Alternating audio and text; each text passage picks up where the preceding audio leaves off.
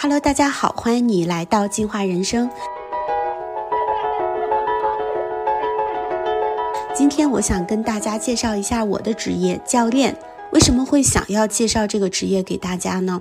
嗯，其实教练原本是一个小众的职业。那如果我们以二零二三年六月 ICF 国际教练联盟所公布的拥有这个国际教练联盟认证执证书的教练，中国一共也就一千三百六十一个人，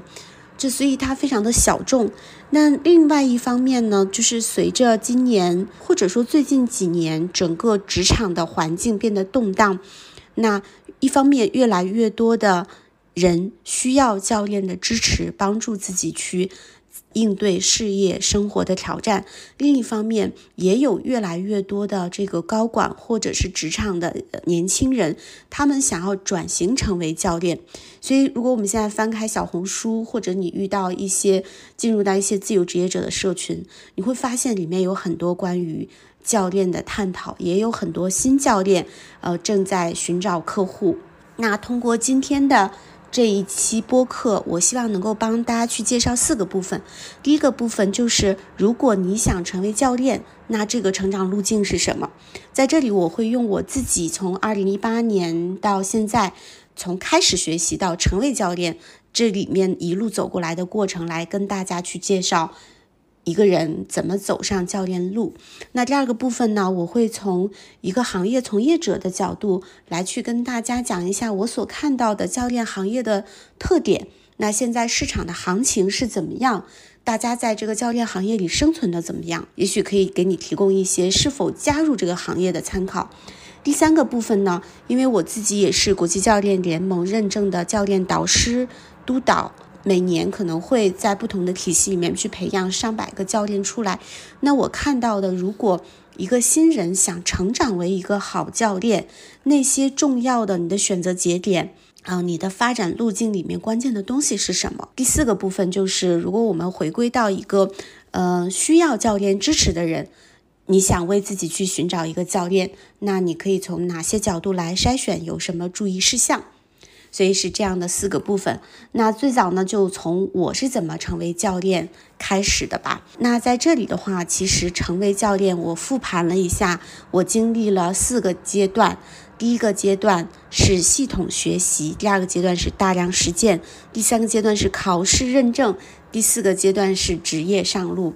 为什么会有这四个阶段呢？其实前三个阶段都是，如果我们想拥有一个国际教练联盟认证的，或者其他教练体系认证的这样一个执照，你大概一定要经过的要求就是这三个，就是你要有学习的小时数，你要有做教练的小时数，然后你要经过嗯口试、笔试啊，然后最后你需要把它商业化。这样才能成为教练，是这样的四个步骤，我觉得缺一不可。那怎么走上教练路的？其实是在二零一八年那个时候呢，我从我工作了十年的央企体系，然后就心念一动，很想赶在三十五岁之前跳到民企里去看看我能不能适应不同的企业文化。结果一跳进去就发现，哇！这文化差异太大了，且我当时是一个空降兵啊，然后我进入到一个完全不同的体系里面，面对了很多的挑战。那那个时候呢，因为我是做组织人才发展这个领域的，我就知道很多人才发展的专业方法，其中比较火的就是有高管教练这样的一个方式。那我就基于工作的原因，我就认识到了一些高管教练，所以当时。我在最难熬的时候，为自己请了一位专业级的高管教练，他来帮我做了 coach。在第一场 coach 对话结束之后，我就产生了一种感觉，我这这个职业太神奇了。他怎么能就是通过一场对话，就好像是把我从这个谷底捞起来了一样，然后让我焕发了很多内在的活力，然后这个活力一焕发，我就找到了很多解决当下难题的解法。所以我觉得太神奇了，我就很想去学习这门技术，嗯，那所以我就直接去呃问了我的教练，他的毕业的机构是在一家国外的这个教练学院，我就很快去报名学习了。那那个时候我进入到了教练学院之后，我才知道，如果我要成为教练的话，嗯，我的目标是拿到一个 PCC，就是专业级教练。那我就需要经过一百二十五个小时的教练学习啊，这个学习时数要达标。第二个部分，我要有五百个小时的实践教练的时数啊。然后第三个部分，我要通过口试和笔试，然后去审核我的这些资料，我才能够成为。所以那时候呢，也没有想要说把它作为一个兼职的念头，我就先开始学起来。嗯，那个时候去学起来，嗯，其实国外的这个教练机构，它的课程全都是线上的教学。然后滚动教学，所以他会排很多课程，我就每天利用中午休息的一个小时和晚上下班后的时间和周末的时间在学习。嗯，那虽然这个课程它要求是学一百二十五个小时，但因为呢，就是比如说我们那个教练的体系，那同一门课他会有不同的老师来教，然后我就。很感兴趣，说不同的老师是怎么讲同一门课的，所以我就其实差不多 double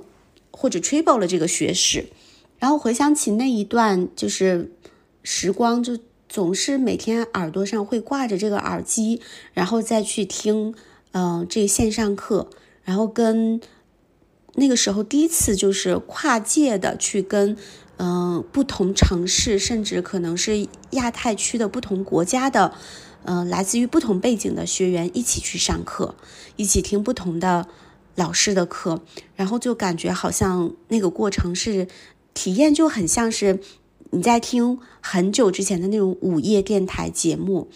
然后每一个节目里，它既会有一些人生自我探索的道理方法，又会有很多生命不同的那个故事。所以在我们的那个教学项目，它的时长是一年半，你要在十八个月之内去毕业。我前面的一年基本上都是带着一种这样在听故事，然后在听别人是如何理解生命、理解生命中出现的各种事情的这种状态。然后在那个过程里呢，我就对自我探索产生了一种好奇啊，所以那个学习体验是非常的。特别，然后印象深刻的，经由那一段学习，我觉得在那一年里，其实对我产生了几个非常重大的影响啊。那个变化是什么呢？第一个就是我终于深度的认识了我自己是怎么回事儿。我以前会知道我我可能会有一些特质，那么这个特质可能会包括要强呀，啊，可能会包括说对自己的要求非常的严格，然后敏感，有时候会情绪化。但是我不知道那个底层是为什么哦。可是经由那些探索，我知道了我作为一个人，我的底层建构是什么。那第二呢，就是我觉得很大的一个变化是，以前只会二会比较多二元对立的看问题，但是在那一段的学习里，我会发现哦，人有不同的角度，所以每一个角度看到那个事情，它的。画像可能都完全不一样的，所以就变得不再那么二元对立，而是会用多元的视角去看待一个问题。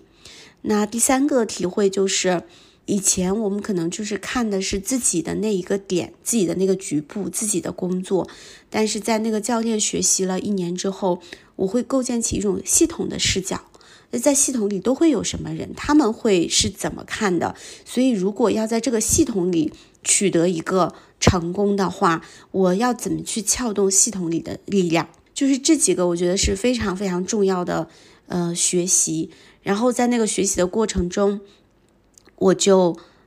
嗯，工作上也会变得更加顺遂了，然后就会在组织内部更有影响力，嗯，然后与此同时，自己的生活也变得更开心了。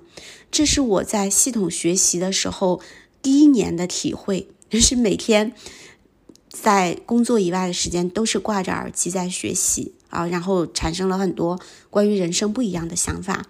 那到十二个月、一年之后呢，我的学习就会进入到了第二个阶段，叫实践期。那在这个实践期里，其实我我们学院如果要毕业的话，它就会有一些机制，比如说让你跟你的同学形成一些 peer 的关系。啊，那么就互相去 coach，而且你要有可能六七个不同的 peer，然后互相 coach 来让大家试着做教练啊，去体会这个教练。那在这个过程中，我也比较胆怯。我一开始会先背教练，然后背教练次数多了，慢慢开始做教练哦。那当这个 peer coach 做完之后，我们发现哦，原来我确实可以用这种方式去跟别人对话。我们就开始做这个外部客户的教练。嗯，那这个时候有两个重要的嗯阶段吧。第一个阶段就是先把自己的教练小时数。发展到一百个小时，如果你到一百个小时，且你的学习时数已经学过六十个小时，那么你就可以去考试申请 ACC 助理级教练，这就是教练台阶里的第一个门槛啊。那如果你达到五百个小时的教练时数，你又有一百二十五个教练学时的话，你就可以申请 PCC 专业级教练。所以我就开始以这两个指标为。一个呃蓝图就开始，我当时给自己下的指标是：第一个一年先完成一百个小时，然后再用一年时间完成到五百个小时。呃，那实际的时间还比这缩短了一下，所以这是第二个大量实践的过程。那第三个实践的过程呢，其实就是要考试。呃，这个部分是在我的那个一年半的这个学习里，因为我的那个学习包就是包括。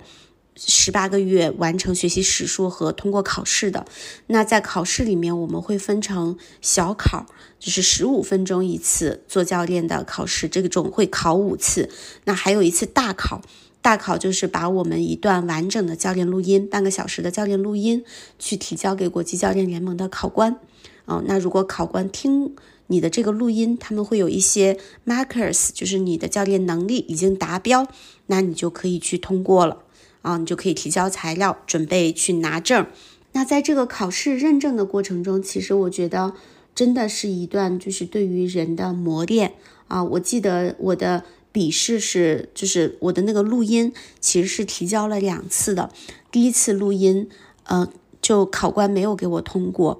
那没有通过的原因是什么呢？就只有一个地方，他说，嗯，我的客户在说话的时候，我会经常用嗯。嗯，就是对方在说，然后我嗯，然后表示听到了啊。那考官给我的反馈就是说，用这个来表达自己听到了，其实反映了教练心中的一些急迫和想要证明被听到了。但这个对于客户来说是并不会帮助他促进他的觉察的，所以这是一个多余的动作。哎，那个时候我其实就是很不能理解啊。嗯，就是因为一个嗯哈几个嗯就要给我不过嘛，所以其实我在第一次没有被通过的时候，我就沉迷沉溺了三个月啊，觉得会陷入到对老师的评判，对于自己的一些评判里。那直到三个月之后，我又重新打起精神去准备我的呃录音的考试。那这一次我就通过了这个录音，所以我就具备一个资格，可以去申请 PCC 的教练认证。啊，那以上是前面三个部分，但第四个部分呢，就是其实你如果通过认证之后，并不意味着你能用教练这个职业养活自己，所以我又开始进入到第四个部分。那这个第四个部分其实就是在公司的时候呢，我当时在公司是有一个职务，但是呢，我也会用自己的呃业余的时间去做斜杠教练。哦，所以我最早是会去 coach 一些呃高潜，然后一个偶然的机会，我有一次机会去 coach 一位创始人，那这个 coach 创始人得到了这个创始人的认可，所以慢慢的他给我介绍了很多的客户，我会遇到越来越多的高管，遇到越来越多的创始人找我做教练，那慢慢的我就形成了自己的一个教练定位，所以在二零二一年的时候。在这一年，我积累到了五百个小时的教练时数，然后同时我通过斜杠做教练，也发现，哎，我斜杠做教练的这个年收入啊，能够跟我自己在公司里做高管的年收入是基本持平的。所以那个时候我就动了一个念头，说，OK，我可以离职了，我可以去做一个职业教练，用教练这件事儿来养活自己了。哦，那也从那年开始以后，确实。二零二一年到今年二三年这几年，我都是做一个独立的呃创始人和高管教练以此为职业养活自己的。那如果我们总结成为教练的途径，大概就是要有这四个步骤。第一个步骤，一定要经过一些系统的学习，教练是有学习门槛的。第二，要经过几百个小时的教练实践。第三呢，如果你就是具备这个经济条件或者这个时间成本，你也是愿意花，最好是要拿一个教练的认证啊，因为认证背后就代表了。你经过一些相对严格和系统的考核，那么它在市场上很多时候也是一个准入门槛。就很多企业在寻找高管教练的时候，他们会去看你是不是一个至少 PCC 级以上的执政教练，呃，然后你如果是不同的教练拿的不同级别的证，你的市场价位也是不一样的。啊，那最后一个部分就是在前面三个基础已经打得比较好的这个情况下，通过实践走出一个独立的教练的职业化道路，能够商业化，能够养活自己。哦，这是我自己的这个成长故事。那在这几年的成长过程中，我会发现教练行业有什么特点呢？我觉得是有这么几个特点。第一个部分就是赢家通吃。其实我们呃也是在呃我刚才引述的那一份报告里哈，他提到了亚洲平均每位职业教练年收入也就只有三万三千九百美元哦，所以我们乘一下汇率的话，也就大概是那么三十万左右。这个钱总体来说并不是一个高收入，尤其对于嗯就是二零二零年以前那个时候，基本上去学教练的人。基本上都是企业的高中高层管理者，嗯，而且都还是头部企业的呃高管才可能会知道教练这件事儿，才有机会去拿着小十万去学教练，所以这个收入跟他们的在职的年收入比，根本就不成一个正式的比例啊？为什么呢？因为这是一个被平均的数字。头部的绝大多数教练时薪啊，我给大家透露一下，如果你拿到一个 ACC 级的教练，且你的市场化不错，那么一千块钱人民币应该是有的，一千到一千五。嗯，然后如果是一个 PCC 教练，市场的价格应该在两千左右。如果是一位资深的 PCC 或者是教练督导，那至少是要三千块钱起。MCC 教练呢，大师级教练至少要五千块钱。到八千块钱，那还有一些非常头部的高管教练，小小时的薪酬应该会到一万到两万。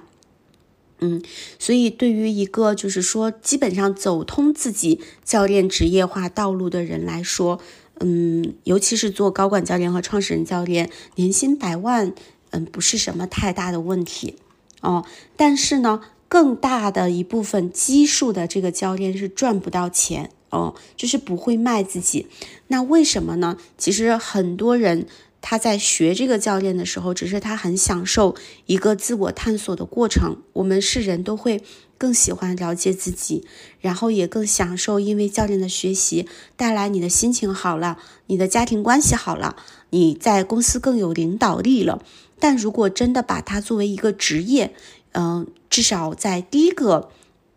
跑通的过程中，也就是你能够通过一个自由职业者的这个角色去赚钱。每个教练可能会遇到三大卡点，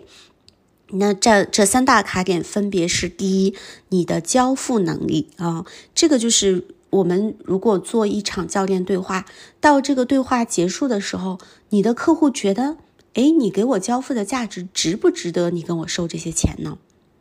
我愿不愿意？在这个钱的基础上给你持续付费啊，这是一个交付能力。有的人他可能做的这个深度不够，他达不到这个，那么客户就很难转化。第二个部分是教练本人的商业认知，因为如果你成为一个职业教练，那你怎么获客？你如何为自己定价？你怎么去做定位？哦，然后如何你如何做持续的这些宣传？啊，这些都是关乎于一些商业认知的。可是很多教练他之前没有经历、经受过这种商业思维的训练，或者是真正的做过生意，那这个地方就很有可能会卡住。第三个卡住的地方就是小规模流量，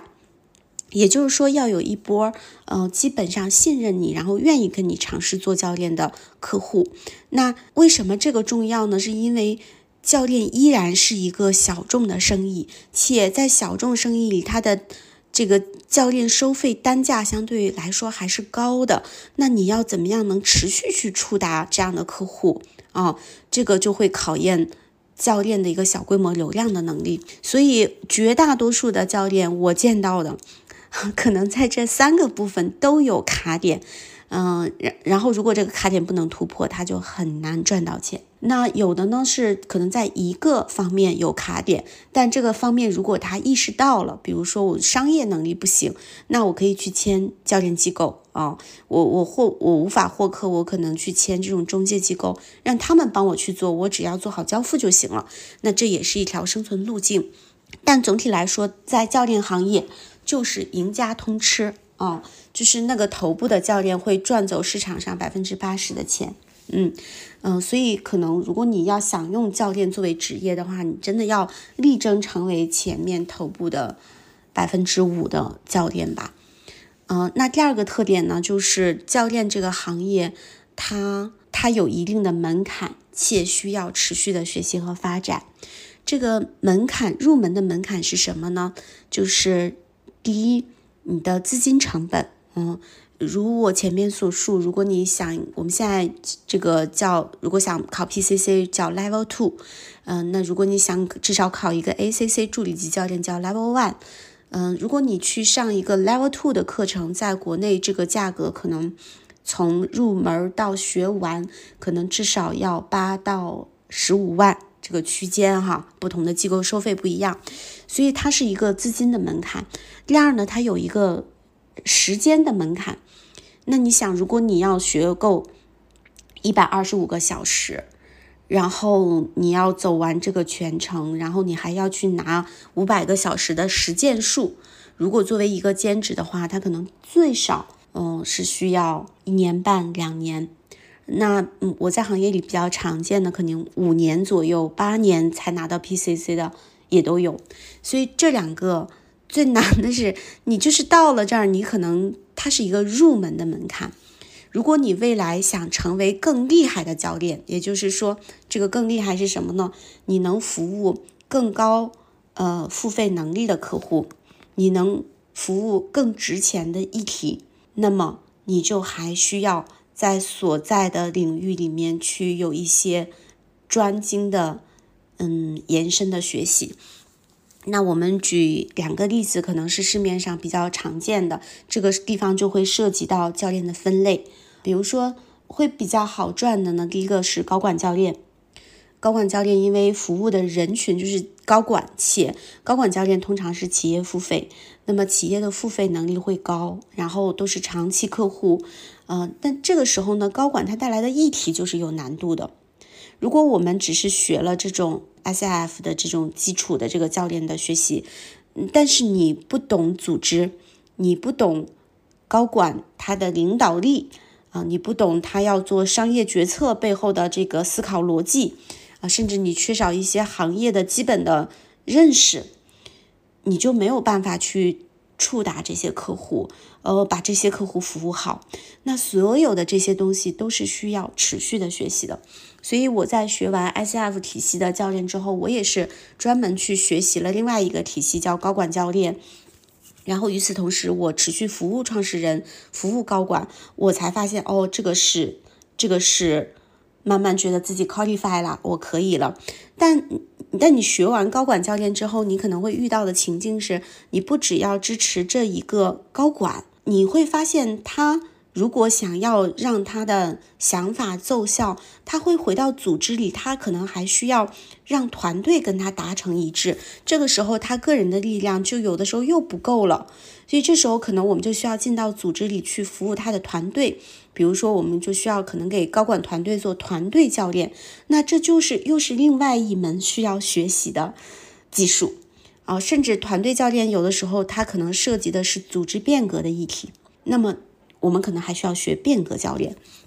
所以如果我们简单的从这个教练的能量层级和背后所需要的知识量来区分的话，可能比较简单的是个人教练，啊，然后再往上一层。到团队教练，因为是一个人到多个人，然后再往上一层是组织教练。组织跟团队的区别是，它可能不只是一个团队一个部门，它是多个团队多个部门。那你要去 hold 这个部门跟部门之间的这种场。那再上一个层级，可能就是司董会教练。司董会教练，你要 hold 不同的老板们在一起的那个场子。啊，所以这里面会有，就会考验到教练你的知识储备，你的，呃，对商业的认识，你的个人的能量场。哦，那每上一个台阶都是有很多外部学习的修行和内部自我的修行都要在的。那这个持续发展就是既需要有经济的成本，又需要有个人的这个时间、能量投入度的成本。那还有另外一个，呃，也比较。在中国还做的比较好做的一个领域，比如说是家庭关系的教练。那这种呢，可能常见的议题会出现在亲子关系、夫妻关系、父母跟子女的关系上。如果想要沿着这条路径走，也有很多需要被学习的知识。比如说，我们可能去需要学习萨提亚，然后可能专门要去学关系系统。啊，那这样的一些教练也都是需要我们持续的投入的，所以学完 ICF 或者学完 Level One、Level Two 并不难，难的是你在这条路上，你还愿意持续的投入、持续的精进，需要一个正反馈。如果你投入的这些钱，你是有能力赚回来的，或者你没有这这个持续投入的财务压力，那你就能继续下去。但好多教练，如果他们自己最初的这个商业模型没有跑通，他赚不回来这个钱，他慢慢的就觉得，哎，我没有收到市场的正反馈，嗯，那他可能在这个路上就停下来了，就成为了做分母的教练。所以其实这个教练路，我觉得它是美好的，是因为它既能做自我的探索，然后做自我持续的迭代发展。然后，如果你做得好的话，你又会为社会去创建一个贡献哦。你能收到客户对于你的积极反馈，那这个时候你就会呈呈现出一种自我发展和社会贡献的结合，然后你就会能够感受到自己的灵性、悟性、学习能量都有进展。然后你会感受到生命由内而外的丰盛，你也拥有了时间自由这样的空间。所以，对于特别爱学习、爱探索自我、爱自由的人，教练一定是一个好职业。但是，在这条路上，就是真的我们要去经历这个挑战啊！它不会是一个说，如果我在我现在的工作里我做不下去了，我做不好了，我去找一个另外一个职业。我去看看，说我能不能把它当做一个救命稻草？那那很有可能你的学费就成了你的沉没成本啊！所以大家如果是本着我要找一个救命稻草的心态来学教练的，我劝大家慎重哦！你想想。他到底真正服务你什么？如果他只是服务于你的自我探索，你就满意了，那你大可以来学。如果你还想把它作为一个生意，作为一个职业，嗯，去开创自己的下一条曲线，那你要做好一些持续学习，然后要能够去磕它的商业化，然后在这个过程里不断自我迭代，嗯，充满韧性的这样的一个态度去面对它。可能你才能收获这些。事实上，我们现在在教练圈里面跑出来，然后就是做得好的教练，往往他在过去的职业发展里面也是做得好的，这是一以贯之的哦。嗯，如果我们现在有很多人会关心说教练这个行业的市场怎么样呢？我我的感知是这样的：第一个，整个这个行业在中国依然还是处于一个早期。嗯，因为你看从业人数，你大概就能看到了，嗯，然后市场上越来越多的人会更加愿意尝试这种方式来支持自己，然后付费的意愿也变得更高了，嗯，但它依然是一个早期。第二个呢，它会，嗯，它的成长性我觉得是好的，嗯，因为我自己会肉眼可见的这几年就是。来主动找教练的客户变得越来越多，然后甚至我们圈子里做的好的教练，他的时间可能经常就是会排被排满的，这个就比前几年有很大的一个进展。嗯，那第三呢，就是其实教练，你说他会有什么系统性的风险吗？我觉得也有。那我曾经比较担心的，我觉得就是，嗯嗯，系统性风险就是被社会误读的风险。比如说，当我学教练，我已经入学了之后，然后我想去查教练是怎么回事儿，哎，我才发现说，原来网站上会有好多说教练是邪教啊，比如讲什么会财怎么回事儿，嗯，然后包括二零二一年，我记得当时有一家。呃，机构培训，然后有一位女士好像跳楼了。当时他们所用的、所学的这个教，好像也叫教练技术。那这个其实跟我，就是我看到那些报道和我会去回想我所接受的这种教练培训，我觉得他们完全不是一回事儿。嗯，像我们根本不会有什么感召的这个系统啊，或者是那些心理游戏都没有。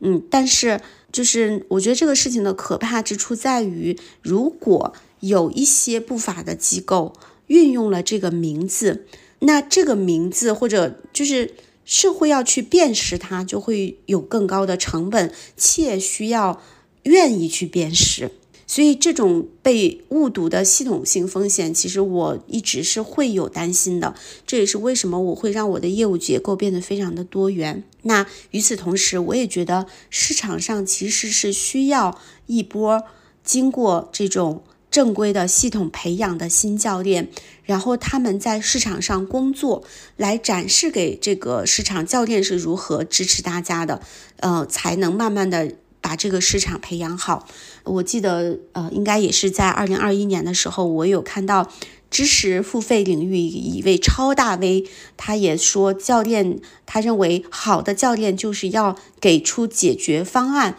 No，教练不是给解决方案的人，教练并不是咨询师，教练也不是这个去给你出回答你问题、解决方案的人。我觉得这些。大 V 们，如果他们都未经过一些专门的训练，然后就对教练这个行业去发布观点的话，很有可能会去误读。所以，如果你是一位职业教练，你可能需要去去承担这些可能的风险，你可能需要有一个很好的心态和你个人的解决策略去应对这些。如果你现在是一位对教练感兴趣的朋友，你想要成长为一个职业教练的话，有什么 tips 是我觉得是可以嗯关注的吗？第一，我希望你最好一定去付费为自己请一位教练，哪怕他只是一次单次的教练服务。那为什么呢？就是如果你想成为一个什么样的从业者，你可能最。佳的探索是你，你先去看一下这个从业者他是怎么工作的，哦，然后在你跟他一起做这个教练功课的过程中，你去感受一下，你觉得对你是不是真的有用？你是不是喜欢将来去成为一个那样的角色，用那样的方式去工作？啊，我自己，呃，包括我的很多客户，他们是因为被我教练之后，然后他们去学了教练，我觉得这是一个最直观的感知。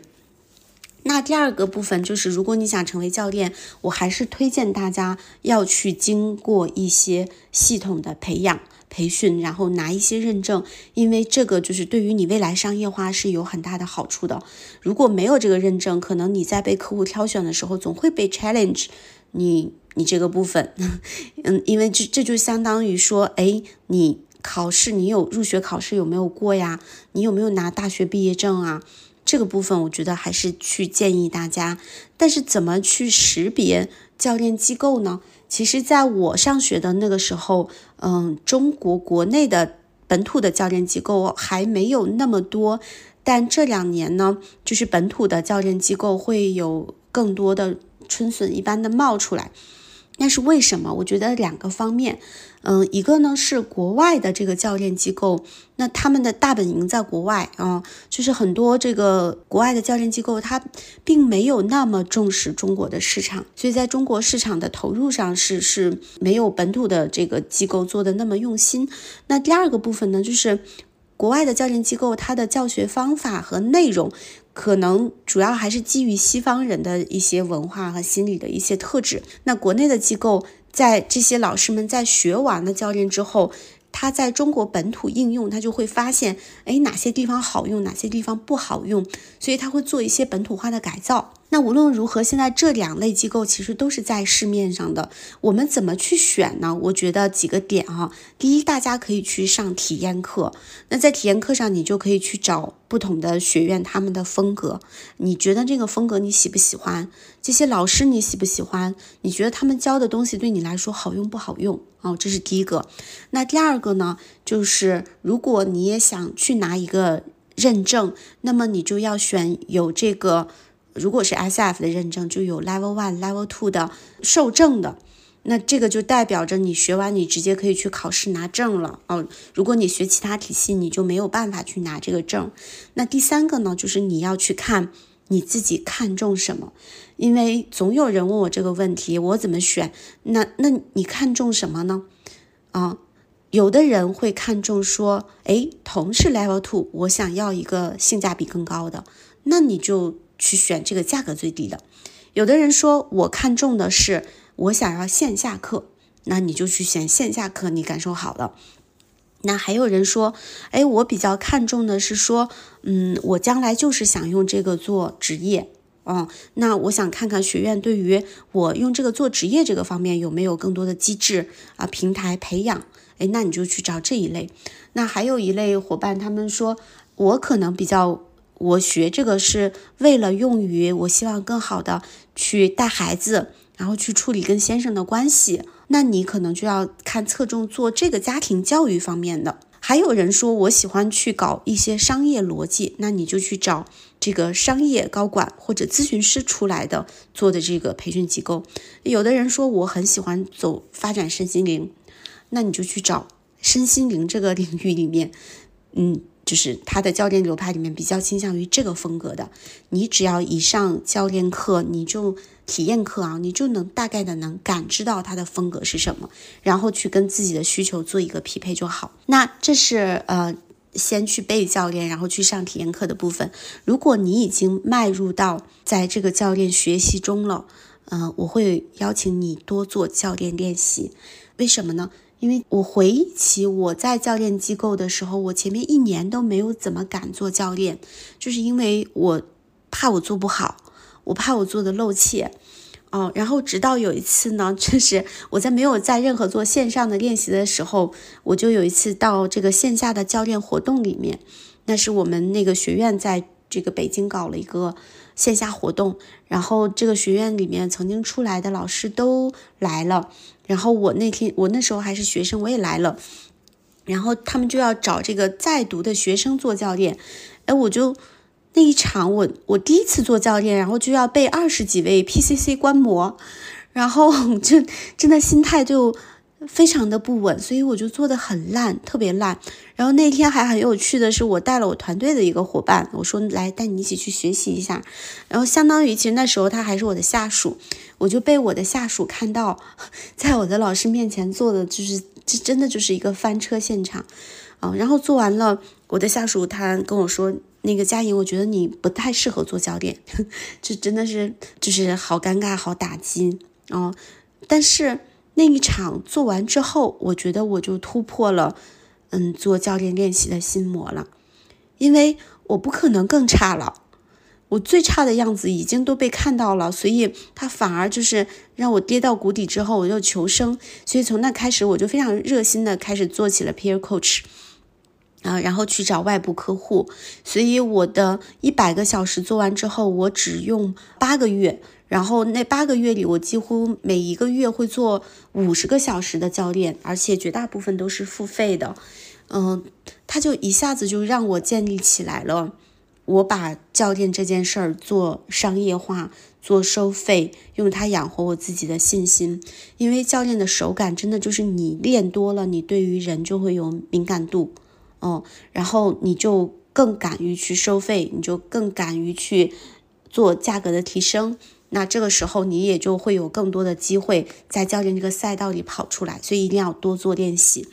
我记得现在我的很多当时跟我一起学习的小伙伴，嗯，他们练习做的少的话，好多都没有拿到 PCC 的认证，但我已经在这认证里面跑三年了。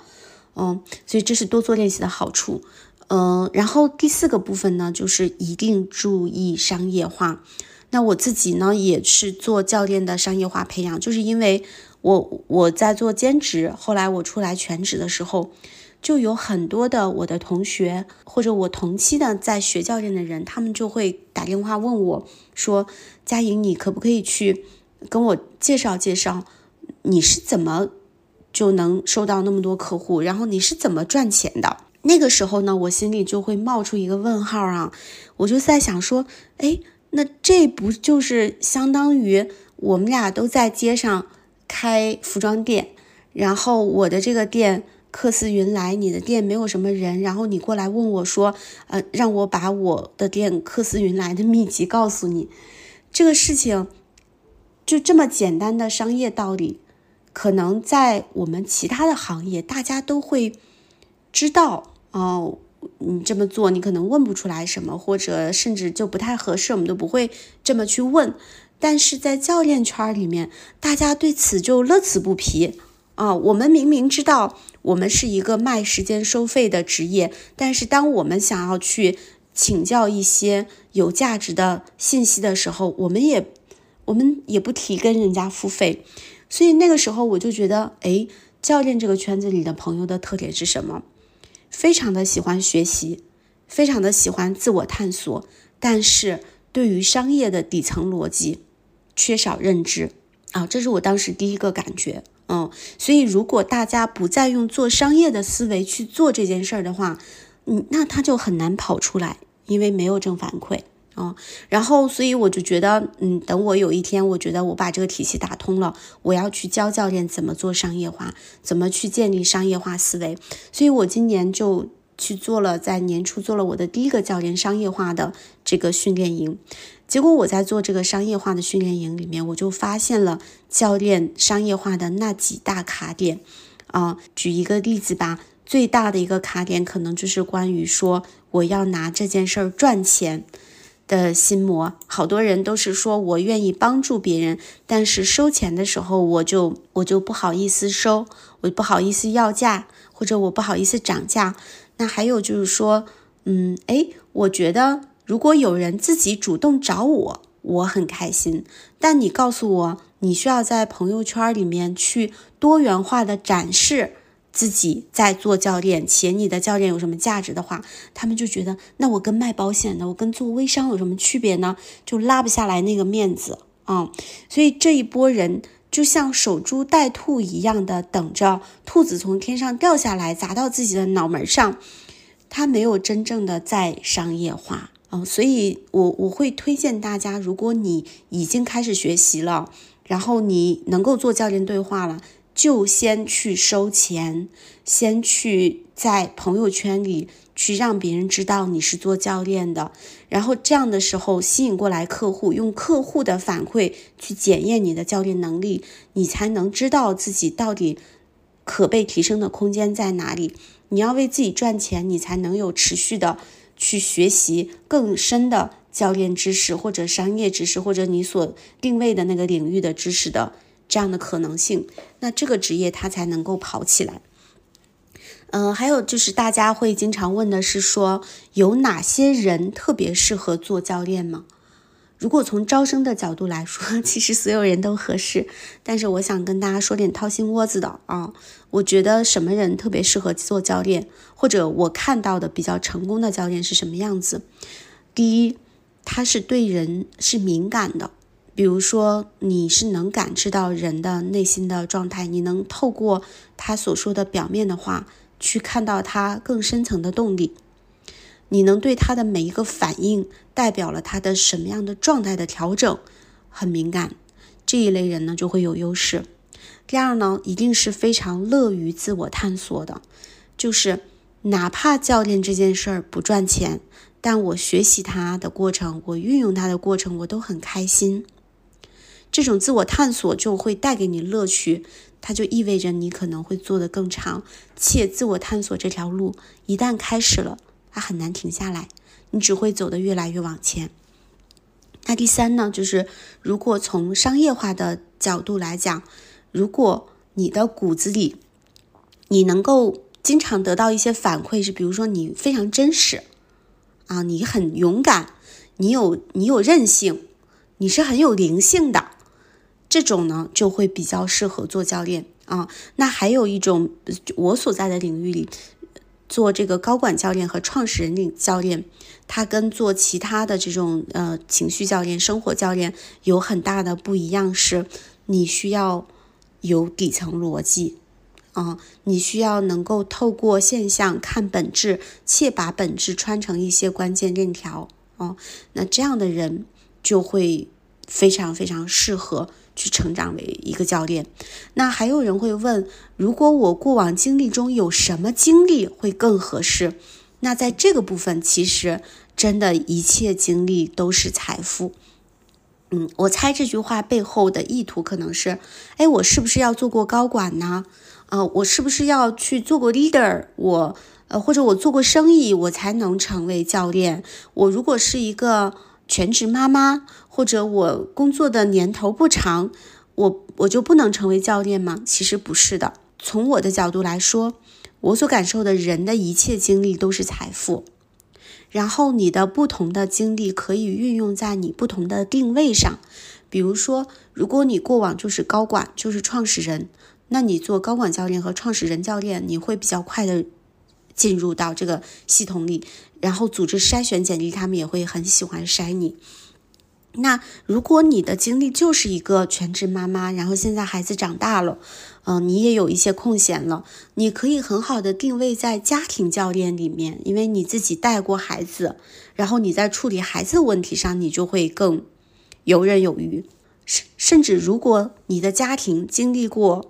剧烈的动荡啊，比如说负债过，嗯，然后或者是在这个过往的感情经历里面经历过。被劈腿，然后被暴力什么的，这些看起来都是很惨的这个惨痛的经历。但当你遇到一个拥有类似经历的那个客户在你面前的时候，你一定会感谢自己曾经经历过这么多的人生波折，它让你在你的客户面前不会苍白的像一张白纸，啊，甚至很多时候那个。就是当客户我们能识别到一些什么原因，他没有办法主动的讲出来背后真正的故事的时候，教练是可以抛出自己的经历的，可以抛出自己的经历，可以抛出自己的直觉和反馈。这个时候可能就像一个钩子一样，就把客户的那些部分勾出来了。所以一切的经历它都是财富，你不管是什么样的经历，你都。一有机会成为一个好教练，而这些经历呢，它就是可以用在你不同的定位上，甚至完全不一样的定位。有的时候你也你也很难想象这个教练的经历是可以被怎么被运用啊。所以什么样的经历都合适，且教练他不是一个就是怎么讲呢？就是在某一个节点上一直保持原状，教练本身就是要持续自我成长的。哦，所以你相信你踏上教练这条路之后，你也会再往前成长，而你所经历的每一件事儿也都会服务你成为一个更好的教练。啊，那还有的人会问教练的能力版图是怎么样？在这个部分呢，确实其实不同的教练的定位、教练的领域，它会有不一样的需求。啊，那比较共性的是什么呢？嗯，比如说聆听的能力。啊，你怎么样能听到更深的层次？然后你用很很干净的语言的能力啊，你有很干净的提问，有很强有力的提问，你有很精准的反馈哦，这些都是一些能力。那还有，如果你学了教练之后，很重要的教练要创建觉察。一个部分是自己的觉察，一个部分是对客户的觉察，并且用恰当的教练方式给到客户，那这些都是属于教练的能力。但能力，我觉得，嗯，它没有那么重要，因为能力都是可以被训练的。一旦你被训练，且你不断的练习，这个能力就是会增长啊。所以它是一个动态变化的东西。那如果新手要成为教练的话呢，我大概就先介绍这么多。如果大家你有更多的问题，你也可以在评论区里留言。接下来，我想为那些想给自己找教练的伙伴们，嗯，去回答一些常见的问题哈。首先呢，就是什么时候需要找教练啊？其实，嗯，在这里我想跟大家介绍一下教练和心理咨询和咨询的一些区别。那咨询我们大家都知道，就是这个时候我有很多的问题和困惑，我不知道怎么解。我希望我跟你介绍完我的情况之后，你能帮我梳理一下啊，告诉我我怎么做比较好。啊，如果你的期待是想从对方那里拿到答案的话，你就可以去找咨询师，他会给你答案啊。但如果你你知道你自己是这样的，就是诶，别人跟我说了很多，我觉得也都对，但是我就是不会那么去做，我也不知道我为什么 不会那么去做，让我自己心里会觉得有一些地方是卡住的。那这个时候呢，你就可以找教练，为什么呢？因为教练他的底层逻辑是，你之所以知道而无法行动，一定是属有一些属于你的特别的那个卡点。那在这些卡点没有被识别和解决的时候，你就算知道天大的好道理，你也不会做的。所以教练会去跟你识别属于你的这一个部分。那教练和心理咨询的区别是什么呢？嗯，可能有两个主要的部分。第一个是在这个人群区分上，我们如果把这个人的状态哈，就是从不好到好，我们用负五到五来表达的话，那么心理咨询服务的那个人群，可能是要在负三到一这个期间。那 like 负五到负三，可能是属于一些精神分裂啊这些比较严重的情况啊。那负三到一这个部分都可以由心理咨询来解决，但如果这个人的状况是一负一到三啊，这个时候我们就可以用教练来解决。那教练跟心理咨询在人群上，比如说这个人他已经确诊到。一些重度的焦虑呀、抑郁呀、双向情感障碍，我们会推荐优先去寻求心理咨询的支持。那如果你有一位心理咨询，与此同时你还想要有一个教练的话，你可以找教练啊。那第二个部分呢，就是在这个工作的方法上，如果我们有一个时间线的话，那个时间线是过去、现在和未来，心理咨询会比较偏重于现在。和过去他在那边的探索会比较多，那教练呢会更比较偏重于现在和未来，嗯，就是我们知道你过去经历了很多，或者可能也跟你的原生家庭有关，但你今天来找我是因为你想成为一个。不一样的自己，你想拥有一个更好的一个状态，或者你想去到一个不一样的地方，你希望过往的那些不再干扰你，所以我们可能会去看一下过往的部分，但更多我们会朝着你现在的成熟的、独立的、有自己全部的能力的，你可以怎么去到你的理想的地方。哦，所以这是教练和心理咨询和咨询的不同。所以什么时候需要找教练？绝大多数的人可能都是在遇到工作、生活一些卡点、痛点的时候，想到找教练来帮忙。但其实对于人的自我发展来说，任何时候都是你只要想，就是我们拿这个赛场来做比喻吧。如果你想成为一个好的运动员，你就可以去找一个教练啊，这个时候你可能原本也进行的很好，但你就是想要更好，就是想要成长的更快，那你就可以去找教练啊。反而是越是会，嗯，越是就是说有一些影响力的啊，然后对自我状态考验比较大的这些人群，我们就会越会鼓励他有一位教练去支持他应对这些超高能量的挑战。嗯，然后第二个呢，如果你要找教练呢，你可以去根据自己的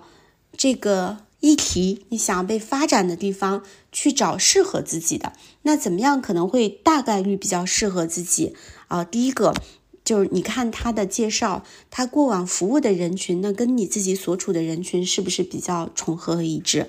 啊，第二呢，就是你去看它的定位啊。那比如说，我会用这个人群来定位我自己，就是高管和创始人啊，就我主要会服务这一类人。那还有的呢，他可能会给自己叫情绪教练，或者是家庭教练。那这个时候，他我们就能看到他主要想要解决的是情绪的问题，或者是家庭的问题。那恰好你的议题就是这一类。你就去找他比较好。那还有呢，就是你可以看一下你所要面对的那个议题，嗯，还有你所处的这个人群，这个教练是否在这些相应的领域，他有过进一步的学习。比如说，如果你找高管，那他是不是有学过高管教练呀？他是不是有学过组织啊、系统动力呀这些？啊？这就是他的进一步的学习，你可以去看一下。还有呢，就是你可以跟他去做一个化学会谈。这个化学会谈大概是二十分钟到三十分钟一次，不收费的。然后两个人的沟通，在这个沟通里，你们可能会去沟通，嗯，双方的需求，然后想要怎么样一起合作，对彼此有什么要求啊？商务的条款。这个时候呢，如果你能感受到，哎，这个人我很信任他。这就是一个好的信号。如果你感受到他所讲的东西，既保持着你，就是他能听得懂你，他能抓到你的关键，同时呢，如果他给你提问，又有一些挑战、被挑战的感觉，这个被挑战的感觉是一种良性的，就是触动到你的学习边界，把你往这个已知的边界外推的那种感觉，那很有可能他是能够支持到你的。那么还有一种方式，就是很简单的，你先。买第一次啊，先做一次，做完之后你就知道了啊。所以大概如果我们要去区分一个教练水平，最好的就是你跟他真实的对话。如果我们在真实对话前的筛选，那么你看看他的认证有没有，他有服务了多少小时啊，服务过谁，客户是怎么反馈的，这些都可以作为一个参考。嗯，那还有一个问题呢，是教练带来的价值是什么？到底我们要怎么跟教练协作？其实我前面应该已经讲过了，教练就是帮你成功的那个人。嗯，所以他带来的价值啊，比较显性的，第一，可以伴随你克服当下的困难；第二个，教练很重要的是促进客户的觉察。这个觉察不仅是在我们教练的那一场对话的时间里。他甚至这一种觉察会形成一种思维方式，就是当你离开一段教练关系的时候，你会发现你跟以前不太一样了，你会更知道自己当下那个脑子里的念头和你的信念系统是怎么工作的，然后你就可以有意识的去调整它啊，这是更有赖于一个就是有利于自我成长的部分。那怎么跟教练协作呢？我就推荐的其实。嗯，有三个点吧。第一个点，请你一定要真实哦。你开心也好，你觉得不对也好，教练说的不对也好，你都可以真实的反馈。你不需要把它作为一个权威，嗯，你也不需要去照顾他的情绪感受，因为教练都是在这些方面都是被被训练过的。如果他是一位训练有素的教练哈，你只需要真实的袒露你的，呃。感受你的想法，他就可以根据你的真实表达去做最好的调整。嗯，那么第二个呢，就是最好是要去，嗯，做就是呃 follow 一些教练的基本设置。那这个基本设置是什么呢？可能教练会请你，比如说在会谈前去找一个，嗯，如果线上的会谈，找一个安静的空间。然后，请你开视频，因为我们能面对面，呃，看到脸就会有更多的信息进来。然后，请你，呃，比如说是专门，留出来一个时间做教练的。呃，有的客户可能他不知道这些设置的重要性，他可能就想，哎，我要节约时间，我一边走着路，或者我一边吃着饭，一边去跟教练做对话。那这个就非常不利于你们高效的。去运用，因为，嗯，你在吃东西、你在走路的时候，很多会干扰你的思考、你的感受，啊，嗯，所以你要去遵从教练的一些设置。如果你们设定了结尾有一些行动的话，那请你务必要去做这些行动，因为只有行动是让生活真正发生改变的东西。如果你在做行动的作业的过程中遇到困难，那请你及时的去。反馈给你的教练，或者去约你教练的下一次会谈，因为这些困难和阻碍就是你们进一步向前攻克的这个基础和基石。嗯，那还有第三个，我觉得非常重要的，其实对于教练的设置最有效的，呃，国外也专门做了研究，就是长期教练啊？为什么我推荐你长期教练而不是一次性教练？我举一个例子，我前两天呢，其实我是嗯，就是因为。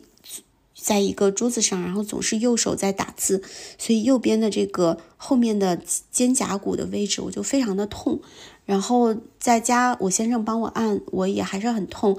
但是有一天我就去我的那个普拉提私教那里，啊，我跟他说我我后边肩胛骨的地方很痛，然后他就跟我说，他说哦，那如果那个地方痛，其实你你不能只揉那个地方，你可能要揉这个就是。前前面的那个链条，哦，就是正面而不是背面的那个这个这个链条，是因为那个地方痛，是因为前面这里啊。然后还有呢，就是说你可能不是揉一次，所以他教了我几个动作，我要持续的去揉。那这个我当时做完那一天的那个练习之后，我就突然觉得，哎，这个跟我们做教练是非常一致的哦。那第一，我们。可能是带着一种头痛医头、头脚痛医脚的这样的一个期待去找教练，但是教练他可能会更深层次的去看到你的那个根因是什么，嗯，然后第二个教练会围绕着你那个根因去跟你一起去创建，哎，这个根因的问题如何解决？而这个解决它可能并不是就是比如说我今天揉好了。然后我今天我就不疼了，我以后这辈子都不疼了。如果我，嗯，某一天我又是持续这样端着右臂，我我相信我后面还是会痛的。那我要怎么样把这个习惯去戒掉？然后，嗯，与此同时，当每次我需要支持的时候，我的这个教练他总是能够，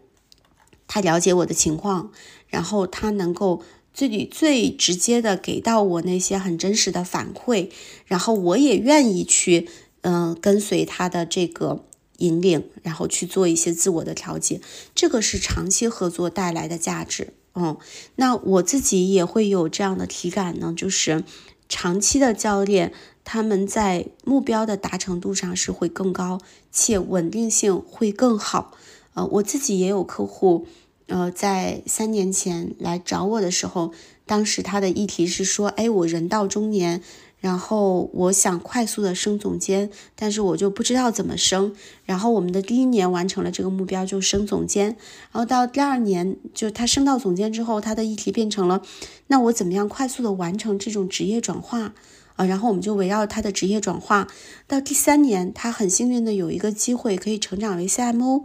然后那我们。的议题就自然而然的过渡到了在 CMO 这个角色上，对于我有哪些要求，有哪些挑战，我要如何应对高强度又复杂的这种工作的情况。所以，如果我们没有这种长期合作，其实我对于他的那个情况的理解和他对于我的信任，可能都是要大打折扣的。那这个折扣其实就是磨合的成本哦。对，所以其实我会推荐，如果你的呃经济条件允许的话，且你想让自己的学习和成长曲线变得陡峭，那么找一位教练，一位你自己觉得真的帮得上你的教练是很有价值的。哦，那也有人呢会说，哎，比如说我也遇到过，就是说，哎，我的经济条件非常的困难，甚至还负债了，这个时候我要找教练吗？我觉得，如果你要找，你最好也可能就是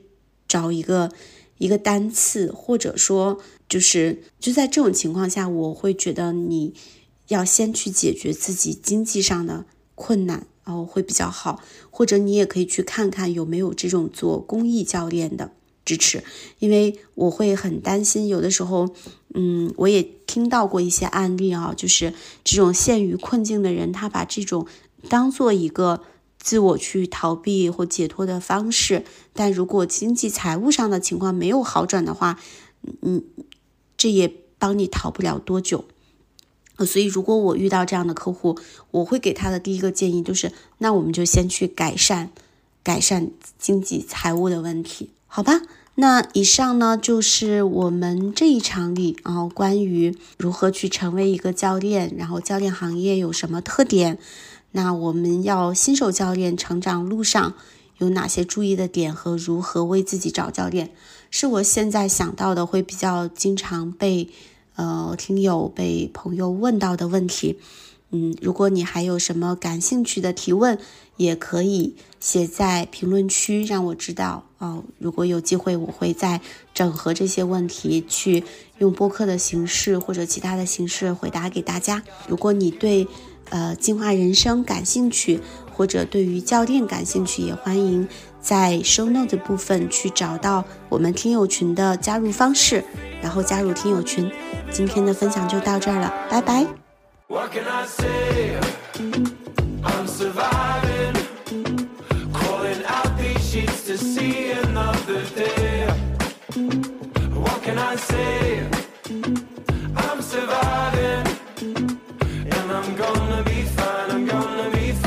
think I'll be fine. Ooh, yeah. but da da da da da, but da da.